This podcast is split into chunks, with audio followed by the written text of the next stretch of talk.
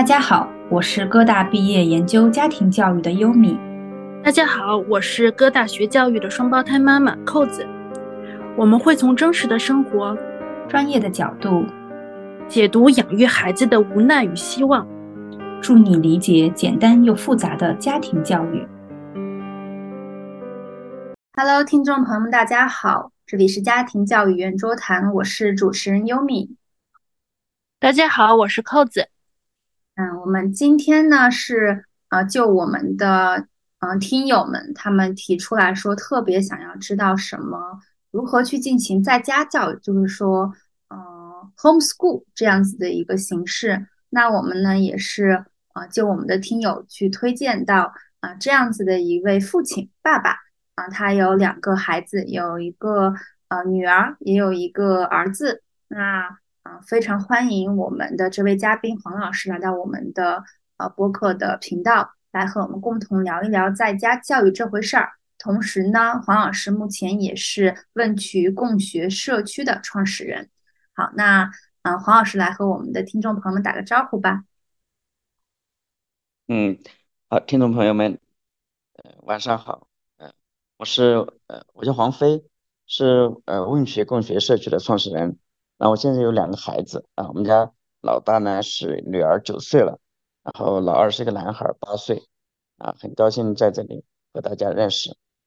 嗯，好的，谢谢黄老师。对我们其实对这个话题也是非常的感兴趣，就是因为我觉得这个呃在家教育 homeschool 其实是非常少的吧，我觉得就是指在我们国内。那您是出于当时出于什么样的契机，可能决定先从在家教育开始，然后后来又创办了共学的一个社区呢？嗯，是这样的，就是呃，我孩子出生之后呢，那个我就是呃开始从事教育方面的工作啊，就说我之前呢其实并不是呃就是教育行业的啊，我先是做金融方面的，那我。呃，有了孩子之后呢，开始从事进呃教育方面的工作。那呃，在从事教育方面的工作的过程当中呢，我就发现了，呃，就是目前的这些教育机构嘛，因为我其实我那时候我们在上海，呃，但是我也发现了，呃目前的很多这种教育机构也好，或者幼儿园，呃，幼幼儿园呢，我觉得比较缺乏两个东西，啊，一个呢就是呃孩子自由玩耍的时间。啊，我因为我们认为呢，就是孩子自由玩耍非常的重要，因为这个是他探索自我，还有就是呃和他人取得连接的一个非常重要的方式。啊，事实上，那个现在最新的这个发展心理学也表明，就是呃自由自由玩耍是呃呃呃幼儿啊幼儿阶段，尤其是那个呃三到六岁这个阶段的一个呃非常重要的一个呃学习方式啊，可以说是学习方式。啊，这是一个其中的一个原因，呃，第二个原因呢，就是，嗯，就是现在的很多的幼儿园呢，就是因为当时孩子还小嘛，就是那个幼儿幼儿园呢，我觉得那个缺乏自然的东西啊，很多都是呃比较呃可以说是比较现代化吧，而且塑料的东西太多啊，但是我是希望那个呃孩孩子能够在一个自然的环境当中成长啊，就是呃。就是我记得那个希拉里好像写过一本书吧，呃，就是呃呃，他的封封面上就写了一句话，就是呃，养育一个孩子呢需要一个村庄啊，其实这个背后呢就是说孩子的那个成长呢需要那个呃很好的这种呃自然环境啊，呃，包括了就是呃有一个非常重要的一个关于儿童思维导图的一个作一个作者。呃，就呃波赞啊，他也提到了，就是说孩子在在那个成长的过程当中呢，这个自然呃对他的呃对孩子的呃影响非常大啊。如果孩子能够在呃比较自然的成呃环境当中成长的话，他就是呃可能未来呃先不说带来的好处啊，他未来的就是问题呢会问题会比较少啊。嗯，那个因为我呃从这个过去几十年的呃发展工工业化发展是非常快。啊，但是教育也也处于一个工业化的一个状态，所以那个呃，有人说那个呃，我们的孩子就像呃在呃呃迷迷失了一样啊，因为他们缺少一个自然的环境，呃，所以呃那时候呢，我们就呃决定就说呃孩子不去那个连幼儿园都不去了，就没有去幼儿园上上学啊。我们呃在在家一方面呢，我们也会给他很多的这种呃阅读啊，另外一方面我有空的时候会带他到那个大自然当中去啊，希望他更多的接触自然的东西。嗯，那那听起来就是孩子是在幼儿园阶段是主要是在家教育的是吗？对对对对对。然后现在是正常进入。现在还在那个在家教育，还是进入了公立学习的一个小学阶段呢？现在孩子，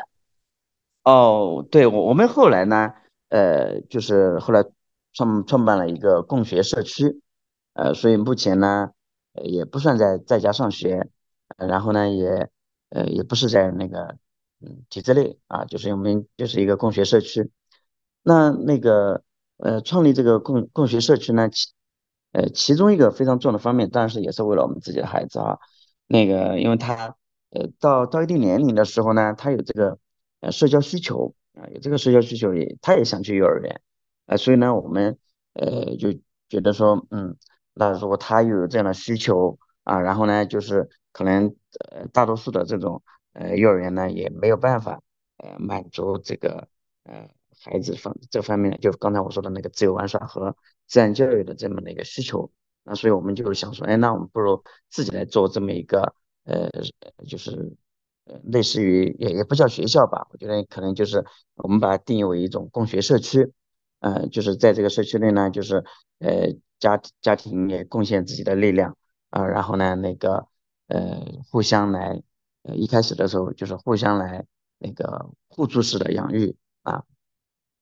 嗯，所以后来我们就呃成立了这个呃共学社区啊，对，那这个共学为呃共共学社区呢，我们是嗯从上海开始的啊，因为我们以前我们在上海生活嘛，嗯，上海上海开始，然后呃一路转转呃辗转，呃到现在已经呃从上海到呃雅呃四川的雅安，然后现在在大理。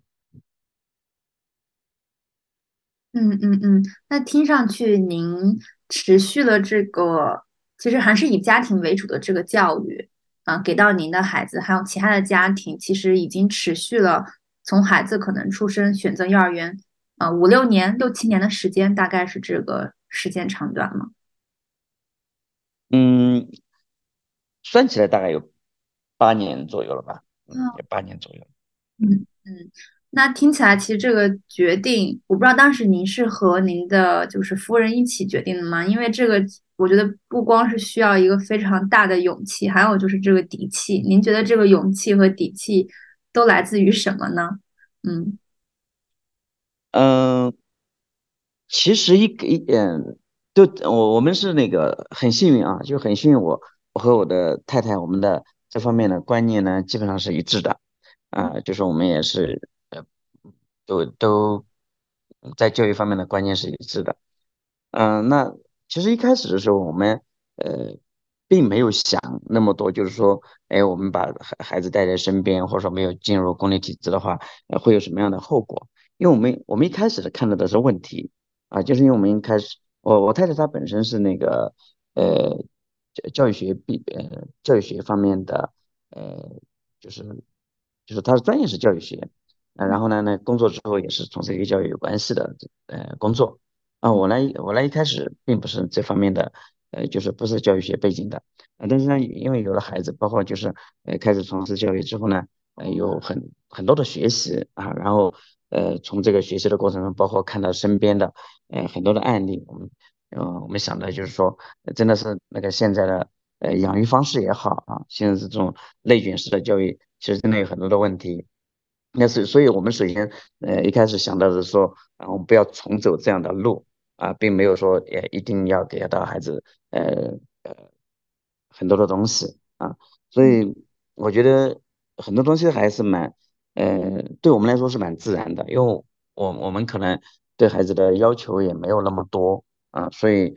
我我觉得也没有觉得说有多大的勇气啊，因为一开始的时候，嗯，就。就是我觉得是看到的是问题，我们不想重走那样的路。嗯，当然了，我觉得那个如果说呃一定要一定要说这个勇气和底气来来源哪里的话，我觉得可能是我们的这种学习吧。我一直呃，我一直认为说，嗯，就是你你比如说我们养育孩子也好哈，我们给孩子什么样的教育呢也好，我一直说的就是说，我们看看那些呃最厉害的教育家他们在他们在怎么说怎么做啊，还有那个那那些呃那些嗯比较有呃就是他们的认知程度比较高的那些人。他们在怎么去对待这教育这件事情啊？那就是比如说我们看到就是马马斯克对吧？呃，他甚至就是也不让连公美国有那么多的呃所谓的贵族贵族学校也好哈，国际学呃他们他们的那种私立学校已经很好，有有很多这样的学校，但是马斯克呢依然没有让他孩子去这样的呃贵族或者呃私立学校啊，他他自己做了一个呃一个学校啊，虽然说那个人数不多啊，但是他。呃，有有他的理念，用他的理念去成立了一这么一个学校，啊，所以，我我，所以我们看到就是说，我们怎么去看给到孩子什么东西，我我我们看到的就是说，心理学家怎么说啊，教育教育教教育学家怎么说，或者说是那些呃认知程度比较高的他们在怎么做啊，我觉得我们呃作为普通人啊，那我们去向他们学习啊，然后看看他他们怎么做，尽量的呃去往哎这些就是他们真正有。认知程度高的去向他们学习就好了。嗯嗯，就能看到您和您爱人还是在教育这件事上钻研了很多的哈。然后我下面这个问题不知道会不会有点挑战您哈，因为我知道就是美国的那个 homeschool 也好，其他的创新学校也好，它都属于合法合规的。但是在我们国家目前的情况是，如果说在家教育的话，它是不太符合我们的义务教育规定的。就是他是不被承认的，这个你你想过他是挑战性很大吗？在这一点上，那那我是觉得说，首先就是说，呃，我们就不不管是我们是 homeschool 也好，还是我们那个呃共共学社区也好，那首先就是说，呃，我们作为一个人啊，或或者说作为一个父母呢，我是对自己和对自己的孩子负责啊，我我觉得那个这个不管是他是什么样的。呃，制度，我觉得那个呃，应该是人的一个基本的呃权利吧，就是他他对自己负责吧，我觉得也不能叫权利，就是对自己的负责，对自我负责啊。那这个我首先我们在呃 homeschool 的时候，或者说是我们做工学社区，我们都是有一定的这个呃，肯定是有一定的嗯，关于嗯教育教育方面的或者心理学的这这样的一个支撑，这个方面我们都是对他们有有有有所有所这个规划。啊，所以这个从这个角度来说的话，我觉得那个，呃，我我们是首先是对自己和对对我，我们从我们的角度来是对孩子和对自己负责啊，我们认为这个是呃最好的方式啊，所以呃可能呃就像你们你们说的有一点点的呃挑战，但是我们还是想遵从我们自己的内心去做一些呃对自己和对孩子负责任的事情，嗯嗯。啊，我很好奇，就是你们持续办到现在，是不是其实是也是底气来源于有一有不错的很好的经济实力才可以这样去做呢？还是说你到至目前为止觉得还好，没有花很多钱？就是我觉得这个也是肯定听众朋友们可能里面的家长会很很好奇的一个比较现实的问题吧。嗯嗯，我们到目前为止呢。啊，首首先就是我们不是说那种非常有钱的那种家庭啊，就是，呃，肯定不算有钱的家庭啊。然后那个，呃，在在这个过程当中呢，就是，呃，我们花的钱也不是特别多啊。我当然我们，呃，在那个最后我们去做这个工学社区，我们确实，呃，投了一些钱进去啊，投了一些钱进去啊，到而且到现在也也是属于一个算是一个亏损的状态吧。呃，但是我第一个呢，就是我们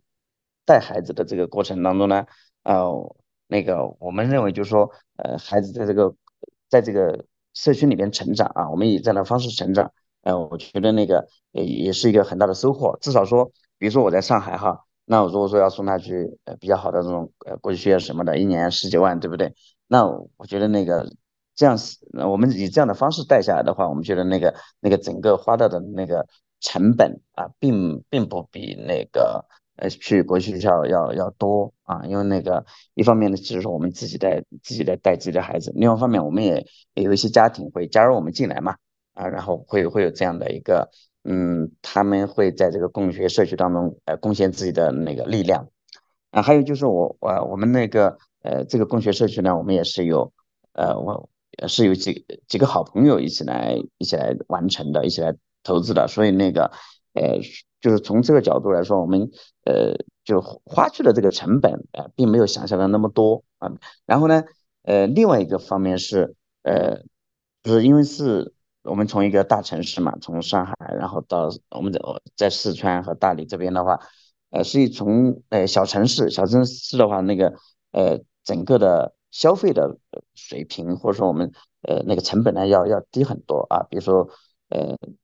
呃消平时的吃饭也好，或者说呃住住房也好啊，呃就是这方面的话，呃成成本会比那个。呃，上海上海要要要小很多，啊，所以那个这这么几年啊过来的话，我们觉得那个经济上还好，没有这么大那么大的压压力，啊，最后一点就是，呃，可能这个和个人有关系，就是我我自己啊，包括我太太，可能我们对这个呃物质方面的这个呃要求呢没有那么高啊，没有那么高，所以那个呃我们你比如说我自己哈，我嗯我我我对。车什么的我都不感兴趣，我对这些东西都不感兴趣，所以那个我我自己本身我的那个呃消消费比较相相对比较低吧，我就唯一的可能比较多的爱好就是呃看书啊，呃旅行、摄影这一类的。啊，然后对就是别的一些东西我不太感兴趣，所以那个我的消费也没那么高啊，嗯，所以就是在经济方面的话压力也不会有说有有有那么大啊。然后还有一点就是，嗯，我们对孩子的呢，我们不是说要留下多少那个金钱的东西给他啊，我们是希望就是，呃，他未来长大了，他对自己他自己对自己的人生负责。我我们不是说交给他的是那个我我给了他多少呃多少金钱，而是说他给了他能够未来对自己负责的这样一个能力和态度。啊，然后包括他长大之后可以可以去呃自我负责的这样的一个呃能力和态度，嗯嗯嗯嗯嗯，明白，谢谢谢谢黄老师，嗯，我听起来就是精神追求，无论是在孩子身上还是在自己身上，好像都是你们目前看来最重要的事情。然后嗯嗯，对，这个是我们比较看重，但是并不是说我们呃目前过的是那种呃。苦的或者说怎么样的生活不是这样子的，我只是说那个相对来说我们的那个呃就是并没有对金钱有一个非常大的一个要求和追求，嗯，我们我们的孩子还有我们还还我觉得跟一一般就就这么一般人的生活吧，啊不是说特别富有啊，然后呢呃但是也也还也还可以啊，对，嗯，然后我还有一个呢就是因为。呃，我们是有有点点有有有信仰吧，所以这个也是对我们的这个生活态度和，呃，就是我们的生活的方式有有有所影响的影响的原因。嗯嗯嗯嗯，对，好的好的，谢谢谢黄老师。我对我我不想给，对我不我不想给那个听众呃留下一个，就是说我们是纯粹追求精神生活才过，而且才 homeschool 或者说那个共学社区，不是这样子的。啊，我们我们其实是，如果从教育的角度，我们是更多的给孩子一个我我们认为一个正常的一个呃教育环境啊，或者说那个教育的路路径吧。嗯嗯嗯，明白明白。其实我觉得听到这里，我觉得听众朋友们肯定他们应该会有很多的疑呃好奇和疑问，同时我觉得更多是一种敬佩。其实，嗯，您已经解释的很清楚，就是在经济这一块儿，嗯，因为我猜想的也是，就我会有一个预设，我觉得应该。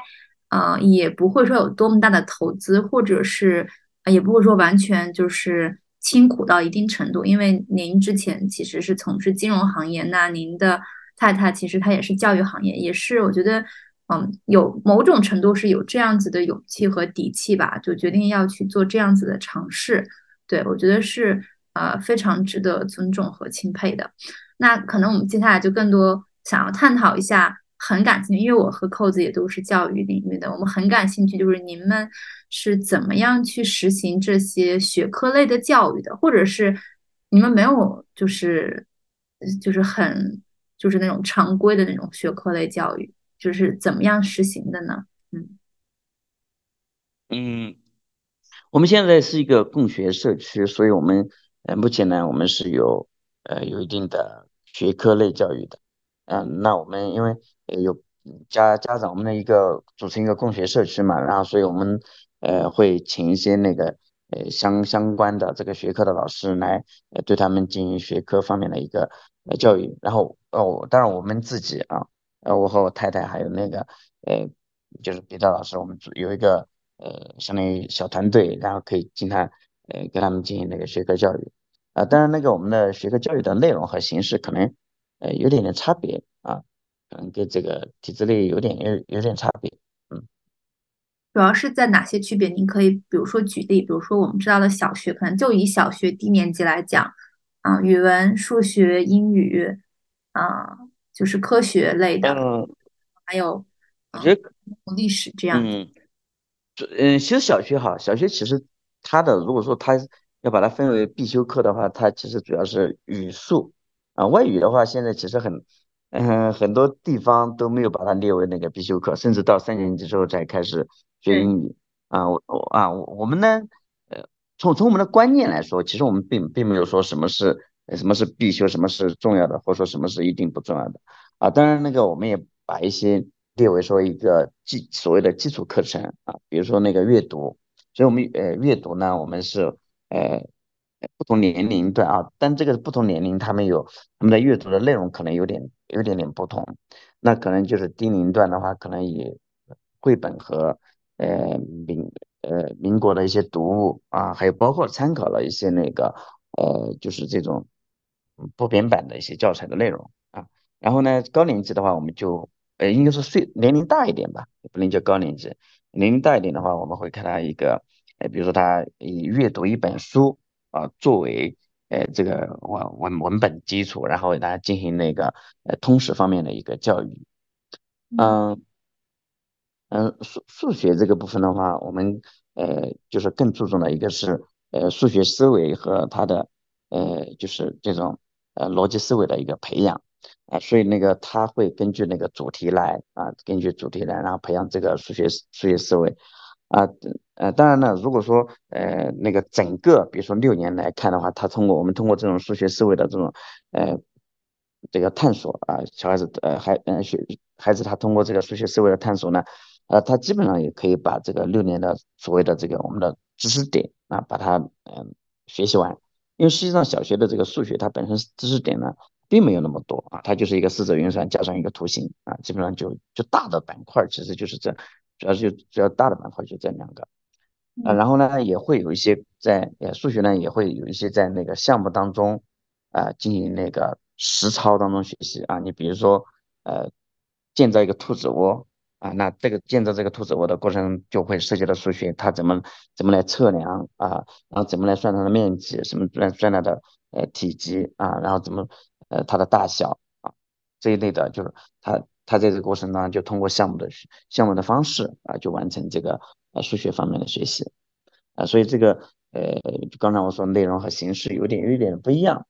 啊。然后比如说外语的话，我们主要是可能以听说为主啊，就是以它运用为主啊。然后教材什么也是主要是用的可能国外的教材吧，对。然后呃，艺术我们是比较重视的。艺术我们是比较重视，所以我们就几乎每天都有呃艺术的时间啊，倒不一定是课程啊。他们呃只要想去做这个艺艺术相关的内容啊，这个主要是指的是呃人的视觉视觉艺术吧啊，视觉艺术就他们只要想去想去那个，因为我们有一个专门的艺术的工作坊啊，他们随时都可以去用那些材料啊，随时都可以去做他们呃做的事情，只要把那个呃材料和空间收拾好就行了。啊，然后科学的话，我们是以那个呃主题啊主题为为呃呃进行教学的啊，就是一个主题完了，然后另外一个主题这样子，可能更偏向于那个 STEAM 的啊，就是一个综合性的这么一个呃教教教学的方式啊，就或者学习的内容。嗯，啊，另外呢，我们还有可能还有大量的这种嗯，就是项项目式学习的一些一些内容啊。嗯嗯。明白。可能我这个多说了啊，因为刚才你说的是学科。啊，没有没有，我觉得您很清晰的告诉我们这些，我觉得很有帮助，因为这样我们可能才能更好的理解，就是您所进行，然后，然后因此我有更多的疑问，比如说，呃，是您主要是带哪些学科呢？或者是谁在带这些学科？那带这些学科，比如说家长他是否有呃一定的资质，还是说你们可能是共同在自行学习？然后边学，然后边给孩子去进行这些课程呢，就是嗯，因为我选择嗯，因为我们做课程设计的知道，这就是这一套下来，其实备课量还是挺大的，并不容易。嗯，对，听上去都非常好，就非常的，我觉得这是蛮科学的，就是呃，以呃，比如说以阅读为基础，还有您实行的大量的这种项目式学习的这种学科方式，对我觉得都很好，但我们可能。也会比较好奇，就是专业这一方面，嗯，您是怎么考量的呢？嗯，哦，我们是这样的，就是呃，像我呢，我是就我以我为例哈，我我是主要是带他们那个呃通识方面啊，通识方面的内容，因为呃，就就给我的这个背景有关系嘛，我我阅阅读还是挺多的啊，嗯，那个之前也带过数学啊，带过数学。嗯，现现在主要是那个通识方面啊，当然就是刚才提到，就是说专业方面的话，我们是呃，目前呢，就是说带孩子的那些学科呢，他们嗯，大多数吧，大多数他们呃都都有自己的所谓的那个资质吧，就是所谓的那个教教教学方面的一些资质的，嗯。呃，当然也不全是有，有的可能是他在某个领域啊，比如说我的英文老师，他就是不是那个所谓的那个师范学校那个英语老师，呃，科班出身的，他是那个有这个留学背景的这么一个，呃，就是在，嗯，就是可能他学的学习的是别的专业，啊，但是他是他是有这个留学背景的，啊，然后他也有一定的这个，呃，就带孩子的这么这么一个经历。所以，我们呃这个部分呢，呃，在选择这个嗯带学生的这些人选上面，既有我们自己，比如说我们这个呃呃这个工学团体当中的家长，可能也有这个呃专业的老师。那我们选选这些人的时候，并不是说看，主要还不是看他们的有没有教师资格证或者怎么的，因为我们本本身并不是说一个学校嘛，那么更多的是呃看到他呃他的。对孩子的这个态度，他他的学习能力啊，还有他，嗯，在这个呃教教育这门呃这门课或者带这个项目，呃，他的他这个能力啊，包括包括了这个这个能力，包括两两方面的能力啊，一个是那个他在那个观察孩子或者带孩子方面的这这个教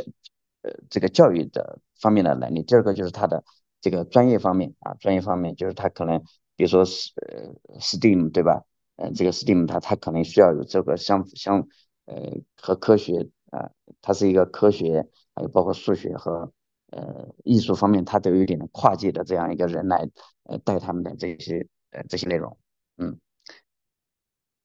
明白。那呃那这些呃老师们也是其中有一部分是家长是吗？就是我又很好奇，比如说是谁在管理这个整个系统？然后，或者是你们是共创一起，那，呃，比如说他们是否也有这个薪资，或者是没有的话，是怎么样子的一种，嗯，一种方式去运行呢？对，这个我也很好奇。嗯，管理的话，就是整个的所有的那个管理的，是是我，呃，我在管理，嗯，然后就是有没有薪资，那这个就要看他在这个。我们的工学社区当中的这个一个呃，它的嗯定位啊，它定位是什么样子的啊？那如果说呃，包括他有没有有没有孩子啊？有没有孩子？如果他他本身是没有孩子的，可能是我们呃聘请的话啊，那他肯定是有薪资的啊。那如果说是我们自己的，然后我们有孩子的话，那可能我们我们会去呃，我们会有一个算法啊，就是孩子的那个呃，他的这个呃。他也要交学费嘛，相当于就是如果他，因为他本身是，呃，虽然说我们是一个呃不是那么呃以盈利为目标的啊，但是呢，他还是要要运作嘛，他作为一个呃组织还是要运作哈。那这个的话，我们就会去算啊，就是这个呃本身是要交学费，那但是你如果在这个呃团体当中进行贡献的话，可能你少少交点学费，然后你的呃薪资少一点，或者说没有薪资之类的啊，那这个就要具体来看。嗯，明白。嗯，那现在呃是整个共学社区，可以询问一下，共共有多少个学生嘛？然后，呃，学生的，就是说，比如说就以您的孩子为例吧，就是他们的接受程度是怎么样的？就是否会有一个变化？还是说，啊，就比如说他们的现在的一个程度，是否是您当时所期望的？或者是您现在看到的，也是觉得哎，还是挺不错的一个状态呢？就他就整个孩子的状态，嗯，呃，我们现在那个这个社区呢，大概不多，大概只有呃十几个小朋友啊，十几个小朋友。然后那个呃这里边呢，小朋友呢，就是有有一直跟着我们的，然后也有就是比如说他那个中途加入进来的也有。那我们目前我们来看的话，就是说跟着。在我们这个社区里面越长的话，我觉得那个他的那个状态是，呃，是越正常吧，或者越好。我觉得他就像一个，他应该是孩子嘛，就应该是那个，他应该就是童年的样子。嗯，目前我们觉得他，呃，至少身体、心灵啊都是比较健康的，然后性格也是，呃，比较比较正常的。然后在，呃。探索精神、好奇心，包括那个创意方面，在我们这个呃社区成长里面，呃起来了，应应该说都是挺不错的。但是说，呃，在如果说你有一个部分，就是说你现在去，比如说考试哈，以好的公立学校的这种去对个好的学生，那可能呃不一定不一定考得过，就是所谓的这种好学生啊。嗯嗯，哎，那个。还有一个疑问，就是您的这个学生的年龄段是都差不多一样吗？刚才您也提到有低年龄和高年龄，那会不会呃存在一个情况，就比如说低年级有很多学生，那高年龄段不多，但也需要老师去给他去教学，还是说你们是混龄的教学，就是说高年龄和低年龄有些课程是一样的，有些课程会不一样，单独去给他？嗯。这个就要看的那个内容是什么。那如果说，呃，比如说，嗯，他学术化程度比较高的那种话，那那个年龄方面就会分得比较细一点。那那比如说刚才提到的这种，呃，学科类的教育的话，那就分成不同的年，嗯，分成了不同的这个年龄层。那如果说是那个他本身那个就是学术化要求比较高低的，那他可能就是，呃，就是嗯。嗯，就有可能是混龄比较多啊，嗯，呃，还有还有可能是按项目来的啊，有有有可能有些项目呢，一个项目里面就是我这个项目它呃有可能是七到十二岁里面共同做一个项目，所以这里面就要看内容是什么。那你嗯，如果他啊，呃，如如果那个有有些项目我们也会拆分啊，那如果说那个。呃，有些项目它可能针对年龄比较高的，那那我们可能就是让年龄高的去参与。比如说我们最近要发起的一个项目，叫叫把大理变成一个学校，那这个就是可能稍微年龄比较高的去参与，那当他那他因为年龄高的去在一起进行实习，对，嗯，那整个其实现在听下来就是。就是让我让我来看，我不知道扣怎么想法。我觉得这是一个非常 heavy，就是非常重的一个工作量，就是就是每天不知道您的感受是怎么样子。就是整个过程当中，因为就是又要充当父亲的角色，然后要充当老师的角色，然后还有是管理人的角色。虽然我觉得可能就是。因为我看到您，就是我也有提前做一些调查，就看您的社区，就是共学社区，或者是您的日常的这个朋友圈状态，的确是在一个非常好，就是美的现在大理的环境，就是非常好，非常美。我觉得孩子肯定是很呃很好的这个，嗯嗯嗯。哎，那说到这里，您觉得到目前为止这一段经历给您和您家庭最大的成长是什么呢？我我觉得那个。可能第一个就是呃认认识到自己的那个问题和自己的不足啊，然后嗯可以有机会让自己成为一个嗯更好的人吧。人那个也是呃，因为你说一开始是作为一个父母教教育自己的孩子，然后你从这个过程中发现自己的很多的不足和问题，然后你要要慢慢的带别人的孩子，然后你在这过程当中也也有很多的很多的学习。呃，然后第二个就是你可以回头去回回望你的人生的时候，你会发现，呃，其实在这个过程当中，我们还我我们还有呃很多可以做得更好的。那这个经验是可以给到孩子，啊，包括我们提到的，就是比如说这种原原生家庭对，呃，对我们个人的个体的影响，或者或者不管它是正面的还是那个呃反面的，那可能都会对我们有呃有所影响。那这个是。可能你做做别的行业，你没有办法去深深切的体会到一个东西。那你做这个行业的时候，你会去体会到这些东西，然后你会给到孩子。嗯嗯嗯嗯，然后第三个，我觉得是有更多时间探索自我和探索，就是就可能自己感兴趣的东西。嗯，我因为我们的我们做这样的一个工学社区，并不是像一一般的这种体制里，就说我比如说我教。我我我在教授他们通识，对不对？有可能我今年教授的内容跟跟明明年就完全不一样，所以我我我可能每每年都在接触新的东西啊。他他这个可能跟一般的这个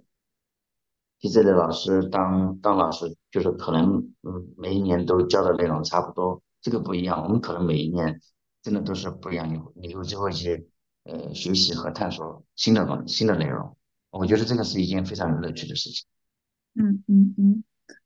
是的。那那黄老师就是到，你刚才其实也讲到，就是这个共学社区的存在。我觉得最初您是说，嗯，想对自己负责，然后也想对孩子负责，然后我觉得这也是一个很好的机会，您可以探索自我，然后也可以帮孩子更好的去探索自我。那您有想过，嗯，比如说孩子长大了，比如说，嗯。初中、高中，呃的这个年龄段，或者是之后大学，您是希望孩子，嗯，就是进入到比如说国内或者是国外的这样子的一个体系当中吗？还是有其他的未来的打算呢？嗯，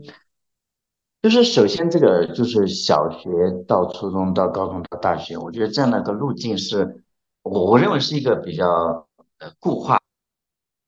我们的认认识哈，呃，就是我们目前就说我们的所有的学习都指向了这个大学，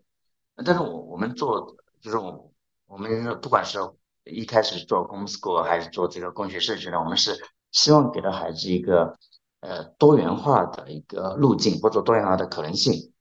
啊，所以那个如果他是一个。在学术化的学习方面啊，我们所谓的就是在这些那个考试这个方面，就是他可在学术化学习方面他是比较好的，然后他未来有志于考大学，那我呃也他也可以走这个大学的路径啊。那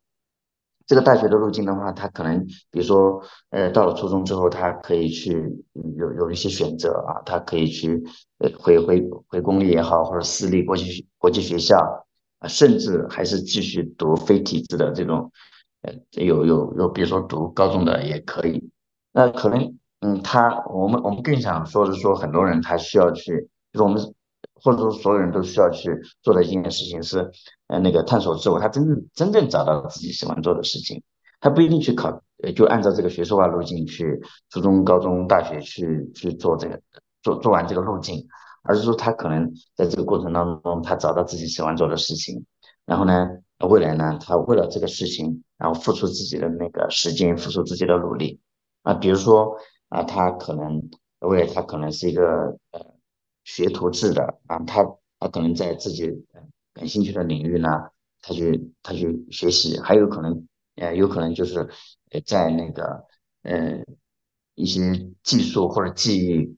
呃的领域，然后他去做的做的更好。那比如说我我们那个呃老大，他目前的想法，目前是想想做一个蛋糕师。我其实我我们觉得很好，因为所以我们平时也会有这种这方面的一些给到他一个支持啊。那我们是也是希望，比如他长大了之后啊，那到一定年龄啊，那他可以去每周去一些比较好的这种烘焙店啊，或者说是呃蛋蛋糕店之类的，然后他去可以在那边实实际去学习，然后再长大一点，他呃甚至可以到一些比较好的这种呃嗯，不管是嗯，这种学校也好，或者说是，呃，一些高高级的这种餐厅什么的，他可以去进行学习。所以我就说这个，呃，如果再深造的话，他其实可以去，比如说日本的一些，呃，这这方面的也比较比有比较好不错的学校，包括法国对吧？有不错的学校，他们可以也可以在这这么这些地方去学习。即便就是说不能出国，我觉得那个他也可以。呃，到一定年龄，比如说四六呃四五六岁了，他有一定的这种民事行为能力了之后，啊，他可以去一些呃，比如说呃一些好的店啊，好的店里边去进行学习，不一定是在一个所谓的这种呃学校里面去完成啊。那这个我觉得这个也是我们呃这个社区的一个很大的一个观念，就是说学习不一定是只发生在你所谓的那个学校里边，很多的学习。或者是有用的东西，实际上可能在别的地方。这也是呃我们所说的那个社会化学习嘛。呃，社会社会化学习就是孩子应该有呃更多的学习的场景啊，还有他有更多的可能接触不同的人，然后他有学习的机会。对，嗯嗯嗯，那就是我理解上来说，其实未来是。啊，还是探索性还是挺强的，就是您您没有说去设定一个界一个路线，而是给了很多的这个不确定，但是可以去探索的这种未知。嗯嗯，我我感觉到黄，嗯，那，您说您说，对我我我觉得那个我们去保留孩子他的那个学习的能力，他的精神，还有他的探索的这种精神和能力很重要。因为因为我们看到的是说，我们只看，比如说上大学，我们只看到说那些，呃，他，就是通过这条路他可能成功了，但是其实还有很多人他被，比如说在像上海这些地方，对吧？他在那个初中考高中的时候就被分流到，分流掉了。其实我觉得分流掉其实不是最可怕的，最可怕的是他被分流的时候他已经没有学习的兴趣和动力了。我觉得这个才是最最可怕的部分。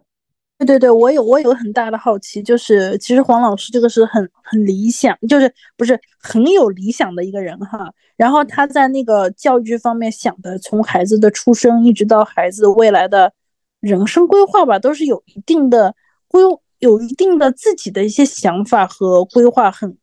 就是很比较成熟的一个规划。然后我特别好奇的是，那个黄老师现在就是是。您是怎么遇到和您在一起创建共学社区的其他的家庭的呢？就是你们这些有相同想法的人是怎么遇到的？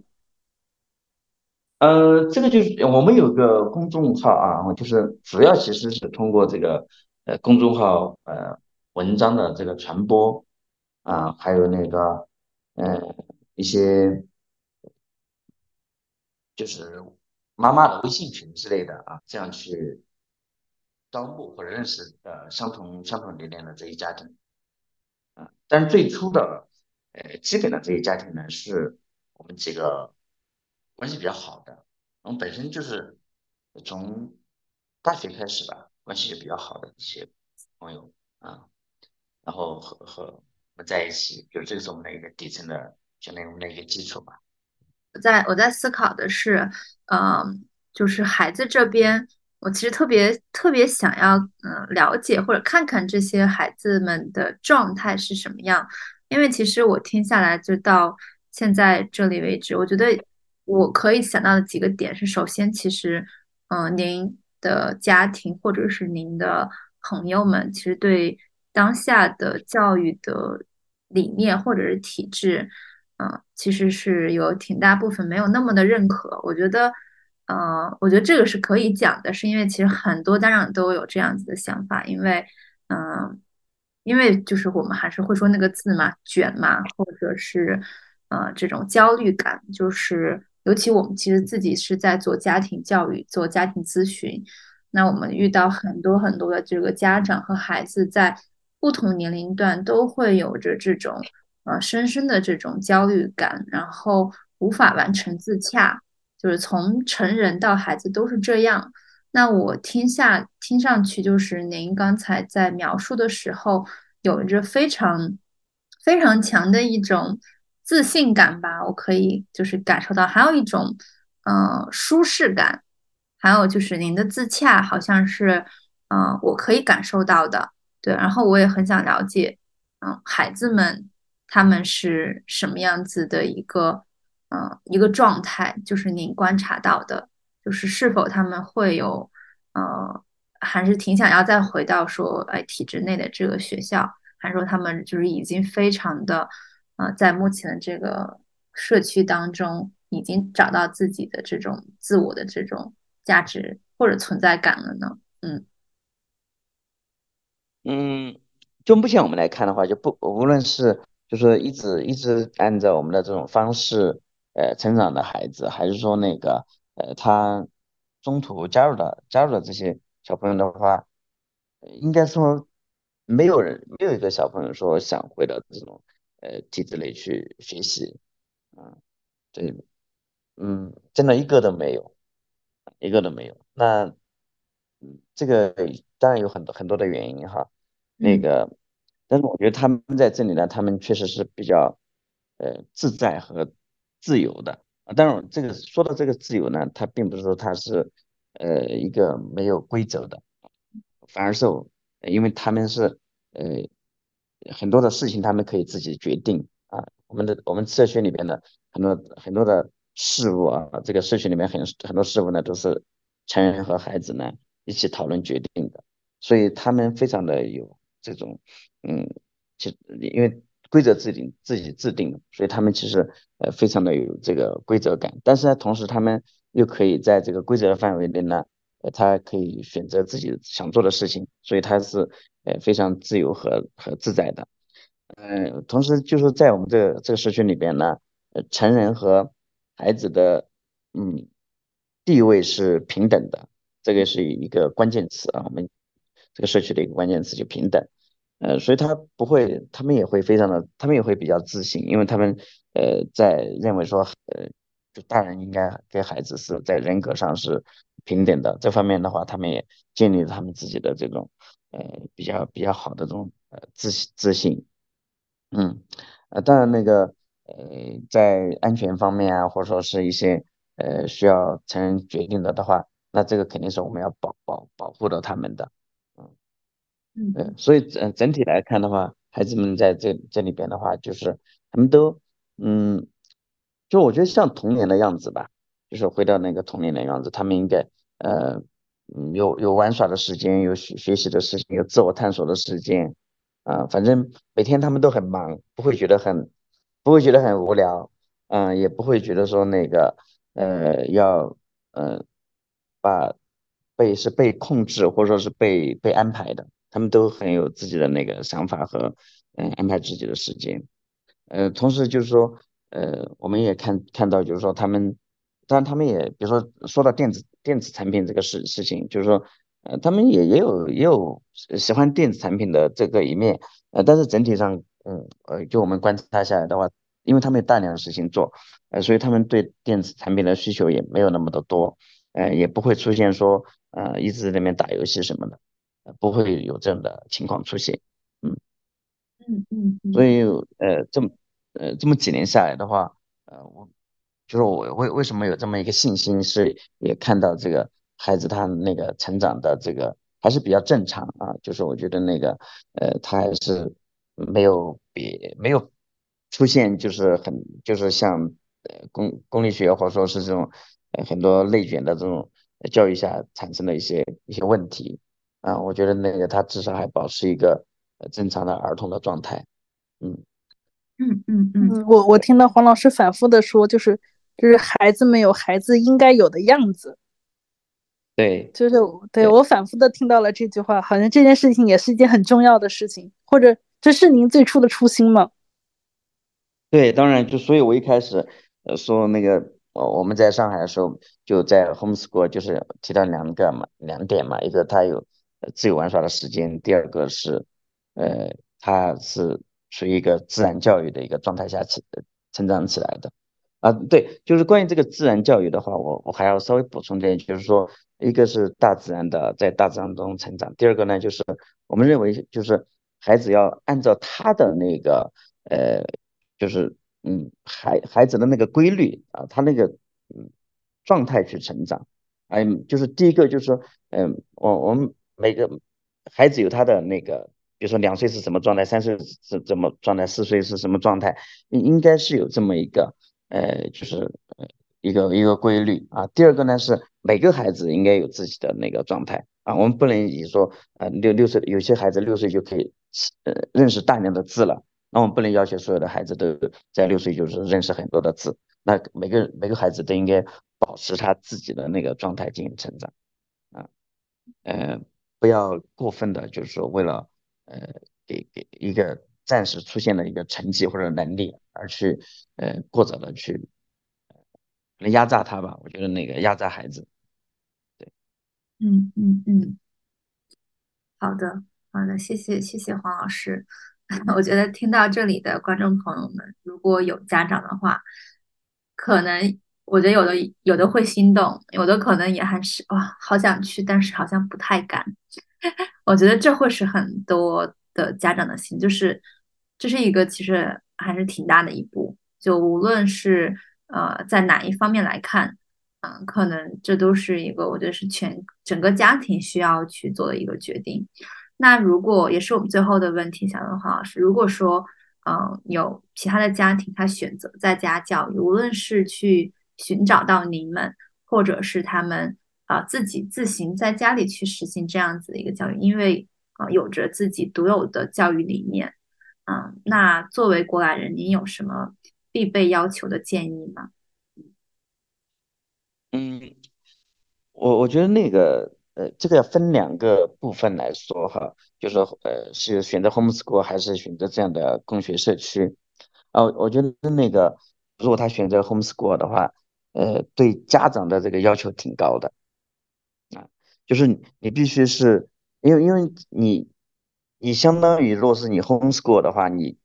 代替了你作为一个家庭，或者说你甚至就是妈妈啊这么一个角色，你要代替的学校的一个呃功能，那你必须在这方面呢，就是承担起孩子成长的一个非常重要的一个角色。那呃在这个过程中，可能你要去带领他进行那个呃学习，呃这个是一个方面。第二个社交啊，然后第三个。是更多的这种呃社会化学习，他是不是呃这种社会化学习，他是不是能够呃取得这些呃能够取得这些资源啊？我们我们都知道，就是说呃在美国，它它的 homeschool 比较多，全球也是就美国的比例会高一点，其他其他国家其实比例并不高。但是那个美国它之所以有这么多 homeschool，它是因为它有第一，它嗯每呃相相对应的这个每个州，只要你这。你是 homeschool 的话，他会有一些那个呃，这个每每个州的那个教育教育呃，相当于教育委员会啊，他会给你相应的一些呃指示啊，给到你给到你。然后第二个呢，美国的这个资源非常的丰富啊，它的图书馆也好，艺术馆、博物馆呢，有很多的这种资源，包括可能还有旁听课程也会很多啊，所以它的呃就是本身的社会资源是比较多的。那中国呢，相对于说可能这个资源没没有那么多，那。家长就要去寻求，呃，寻求相应的资源，寻求相应的资源，因为我们看到很多的 home homeschool 的在家上学呢，呃，只是呃去把这个相当于公立学校的一些课标啊拿拿回来拿拿给孩子去去学习，啊，呃，不是说不好，也也可以，呃，但是肯定是呃孩子的，我们说孩子应该是呃在小的时候，尤其是低龄或者说是在小学阶段呢，他应该去多元化的探索。那家长能不能不能支持，能不能给到孩子这方面的呃探索呃探索，或者给了他们这呃相应的资源？我觉得这个是对家长来说是一个呃非常大的一个挑战。嗯嗯，那第二个就是，如果说呃要去选择一个共学共学社区的话，啊，我觉得第一个方面就是呃可能家长要对呃相应的那个工学社区它的那个理念呃自己要有一个，嗯呃，我认为就是比较清楚的一个认知，啊，就最好是有一定的，比如说不管是通过阅读也好，啊，通过呃纪录片这些方面呢，对这个教育呢有一定的认知，嗯，那再去做这样的决定，啊，因为那个呃你给你你的理念给这个社区的理念一致呢，呃，才是那个嗯。才是才是那个最最最关键的，嗯，然后第二个呢，就是肯定，呃，如果说，呃，因为，呃，到到我们社区里边来的，基本上都是全国各各地过来的，那可能就是你在，呃，相应的生活方面，呃，可能要，呃，做好一定的安排，啊，做好一定的安排，然后呢，最好是有一个长期的打算，呃，就是这样的话，就是你你的孩子会有一个，呃，相相对来说一一比较长的时间。在某种理念或者某个社区里边待一段时间，那个你才能够看出他的那个成长和效果啊！我我我觉得那个呃最，嗯，我最担心或者看到的一一一种父母呢，就是他他觉得那个体制内教育不好，然后呢，结果呃跑跑出来之后，然后在不同的社区去了这个社区又去那个社区，然后最后发现，哎。这个好像每个社区都有问题，是的，当然，呃，那个我觉得从来就没有一个呃完美的这个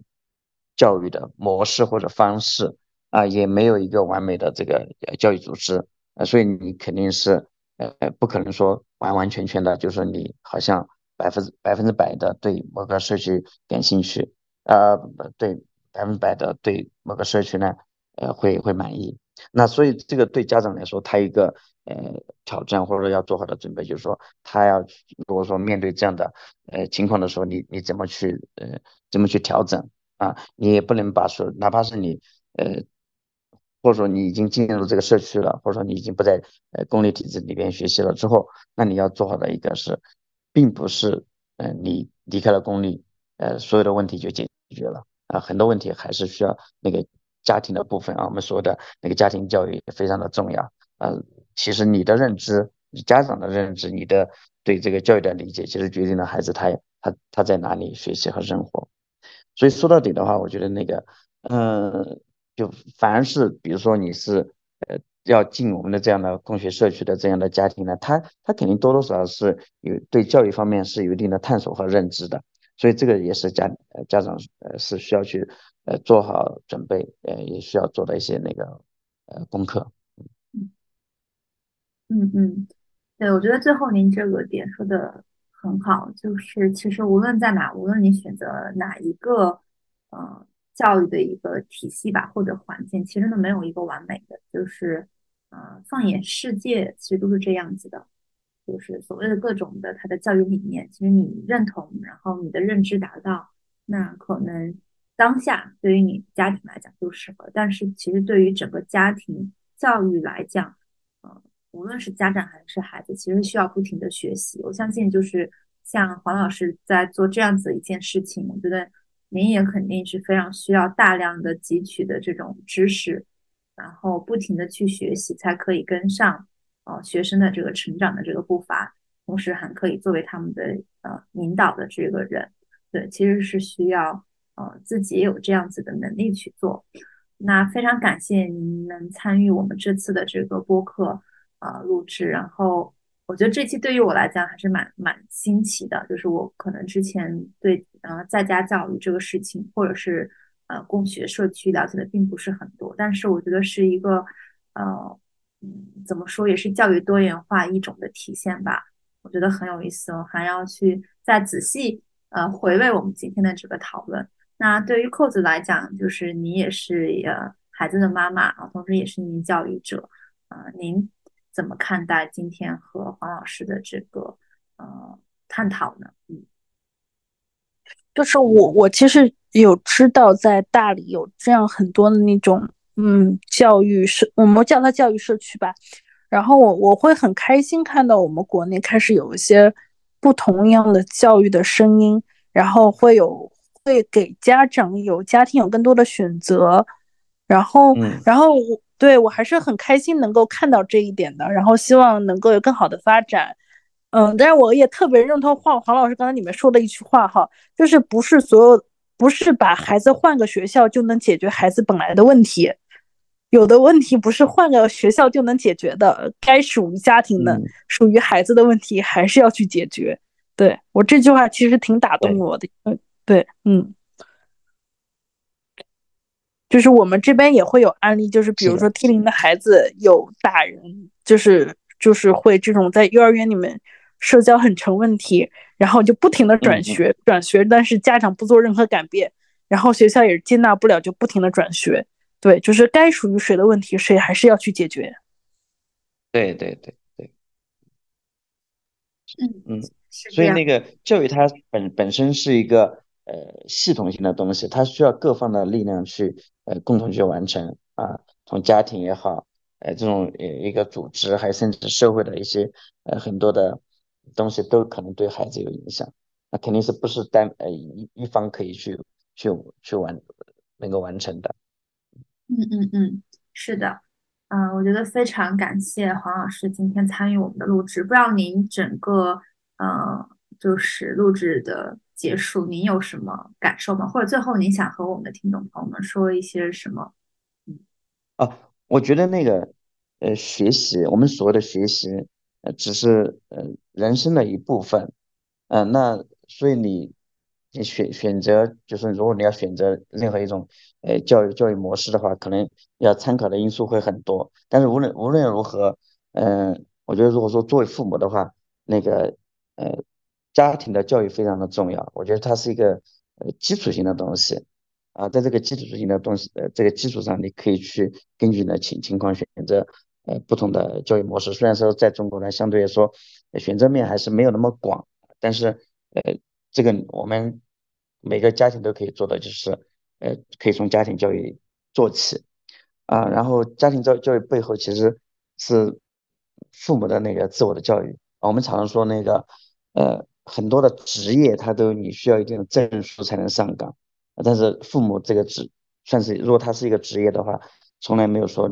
呃，这个父母需要经过什么培训，呃，才去上岗。但是真的是，我觉得那个，呃，很呃很多的，呃，家长吧，很多的父母可能真的是需要一定的呃学习。不管是你，呃，这个这个学习，并不不是说你去辅导孩子的作业，而是说你帮助他成长。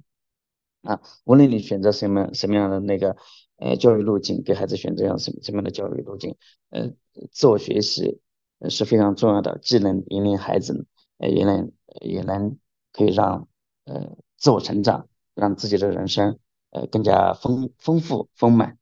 对。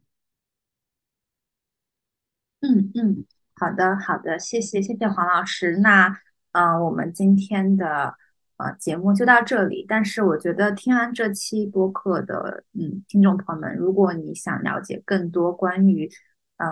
黄老师的这个啊问渠的共学社区的话，也可以来。啊，给我们留言或者来私信我们。那同时，我们今天其实也谈到了关于家庭教育，也是我我和扣子我们在做的这件事情，就是希望让大家去重视家庭教育。可能在未来，我们也会有家长学校这样子的